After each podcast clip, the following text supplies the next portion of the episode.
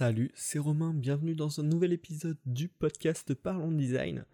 Et dans cet épisode, je vais te parler euh, d'un sujet assez intéressant que je ne sais pas encore nommer, je, ne connais pas encore le nom de l'épisode exactement, euh, mais l'idée ça va être que pendant que tu designes, il ne faut pas oublier certains états de ton interface.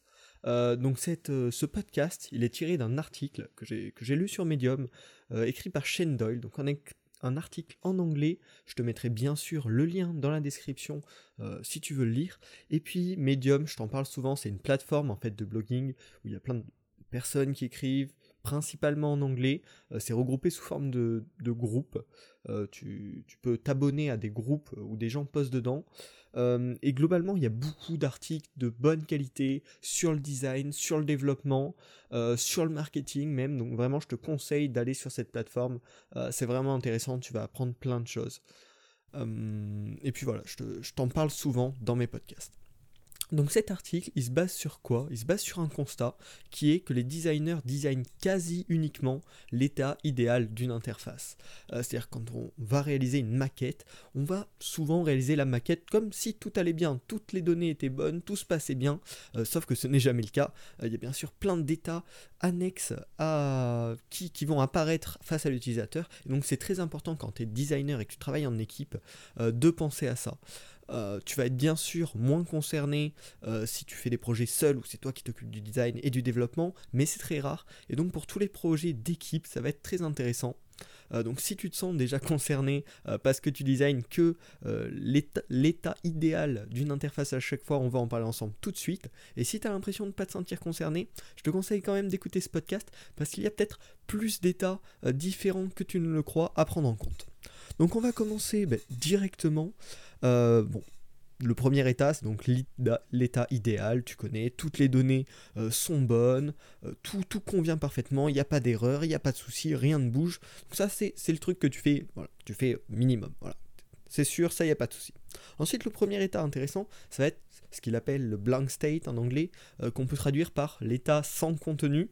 Euh, donc quand tu vas avoir une liste par exemple, et que quand tu vas l'afficher auprès de l'utilisateur, il y aura, y aura rien. Parce qu'il n'a rien ajouté dans la liste, parce qu'il n'y euh, a, a, rien à afficher dans cette liste pour le moment. Et donc, si tu designes pas ça, euh, l'utilisateur, quand il va se rendre face à l'interface finale, il peut se retrouver juste devant une page blanche. Et ça, c'est vachement dommage. Au lieu de ça, tu dois te servir de cet état sans contenu pour informer l'utilisateur, pour l'inciter à l'action, au lieu de l'abandonner comme ça. Donc il y a trois cas où ça peut se produire, déjà le, cas où c'est la première fois que ton utilisateur ouvre l'application, probablement il n'y aura pas de contenu dessus, donc il faut l'initier, qu'est-ce qu'il peut faire dans cette page, même si elle est vide pour le moment, quand il va faire une recherche, euh, une recherche, ça peut proposer des résultats, ça peut ne pas en proposer. Donc là encore, il faut guider l'utilisateur. Euh, et également, mais quand il va vider une liste de courses, par exemple, ben, il n'y aura plus rien. Donc qu'est-ce qu'on peut dire à l'utilisateur à ce moment-là? Ça, c'est un état très important euh, à designer. et je pourrais faire même un épisode complet avec plus de détails, mais c'est un premier état à ne pas noter. Ce que je te conseille de faire en écoutant ce podcast, euh, c'est soit de, regarder l'article ensuite pour voir les différents états dont il parle, soit de noter les différents états dont je te parle pour pouvoir te créer une petite checklist. Euh, donc voilà, ça, pourrait être une bonne chose.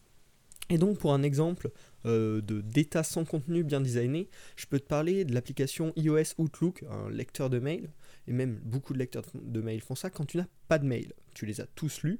il y a souvent un petit écran avec un, une jolie animation, un petit truc qui te félicite euh, d'avoir ta boîte mail vide. Ça incite l'utilisateur à avoir sa boîte mail vide pour voir cette petite animation. Et puis ça fait, ça fait une interface jolie euh, quand l'utilisateur lit tous ses mails et pas juste un fond blanc. Euh, également, je peux te parler de Loopster, donc mon application que j'ai sortie avec Julien Ivaldi, euh, dont je t'ai parlé déjà la semaine dernière dans le podcast. On a une page avec les loops que l'utilisateur a enregistrés. Pour ceux qui ne connaissent pas, c'est une application de visite touristique avec des boucles générées euh, de manière personnalisée pour l'utilisateur. et donc dans la partie mes loops, donc les boucles que tu as enregistrées, que tu as faites, les premières fois où tu vas, forcément tu n'as pas de loop enregistré. Et donc tu as à cet endroit un petit, texte qui t'explique à quoi sert cet endroit et un bouton qui te permet d'aller générer ta propre loupe pour pouvoir bah, trouver ta propre loupe et la sauvegarder. Voilà, ça c'est deux bons cas euh, où le design de l'état sans contenu a été pensé, réfléchi et ce qui amène à une meilleure expérience utilisateur. Ensuite, le deuxième état important, c'est l'état de chargement. le but de, designer ce moment-là, c'est de réduire l'impression de temps. Ça va montrer à l'utilisateur que l'application répond bien à son action, elle est en train de charger quelque chose. et ça va permettre aussi, si elle est bien faite, de réduire la perception du temps d'attente. Donc ça, c'est toujours intéressant et il ne faut pas oublier de le designer. Ensuite, le quatrième état d'une application, c'est l'état en faible contenu, euh, qui est appelé partial state dans l'article de Shane Doyle.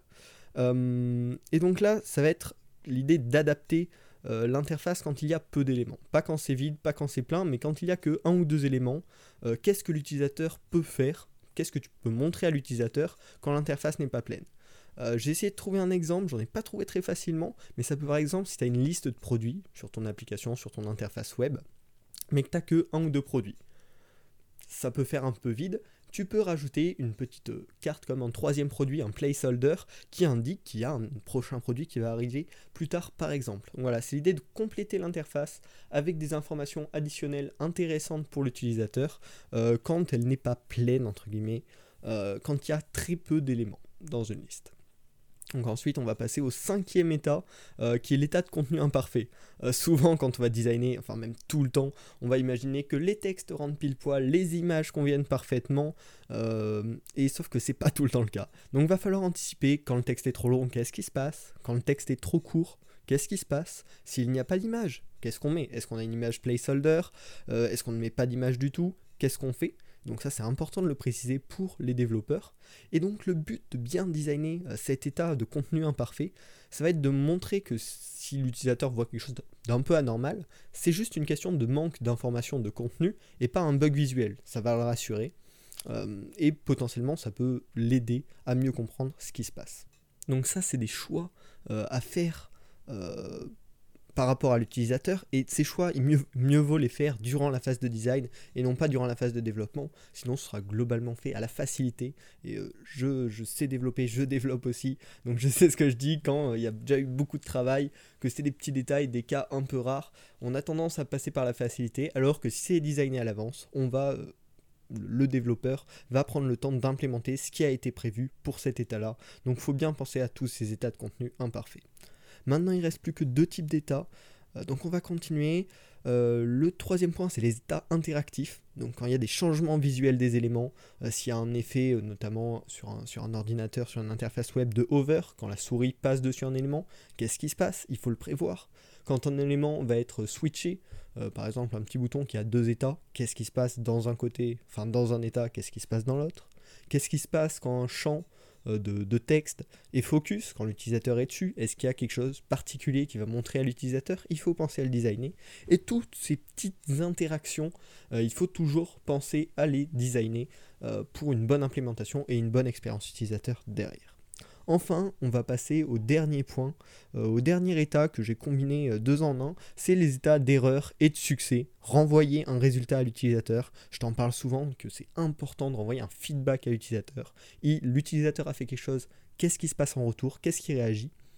Et donc ça, faut toujours penser à le designer également dans tous les cas euh, pour pas laisser ton utilisateur perdu. Euh, et ce qui est une bonne pratique dans ces deux cas, les erreurs et les succès, c'est si c'est une erreur, expliquer les solutions au problème, pas juste lui dire il y a un problème, mais qu'est-ce que l'utilisateur peut faire pour euh, surpasser ce problème. Et puis, dans les deux cas, erreur et succès, que, qu'est-ce que l'utilisateur peut faire ensuite? Il a fait cette étape-là. Quelle est la prochaine étape dans ton parcours utilisateur? Le guider, en fait, dans la suite, dans une continuité. Donc, j'espère que ce podcast t'a plu. Euh, si tu veux euh, lire l'article en entier, il est bien sûr dans la description. Si tu veux tester Loopstern, l'application dont je t'ai parlé, qui va te permettre de visiter euh, Paris pour l'instant dans un premier temps, bientôt d'autres villes, avec des, boucles touristiques personnalisées. tu vois, c'est vraiment sympa. On a vraiment essayé de faire un truc bien. Ça évolue en permanence. Donc je t'invite à l'essayer. Le lien dans la description. Tu peux le télécharger et me donner ton avis.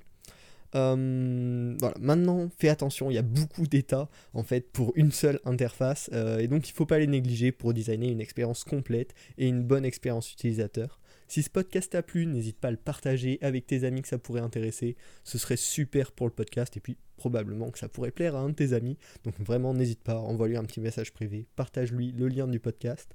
N'hésite pas à t'abonner si c'est pas déjà fait. Et puis tu peux également noter euh, le podcast sur Apple Music ou sur la plateforme de podcast sur laquelle tu écoutes. Ça permettra de faire connaître le podcast. merci à toi, on se retrouve la semaine prochaine pour un nouvel épisode de Parlons Design.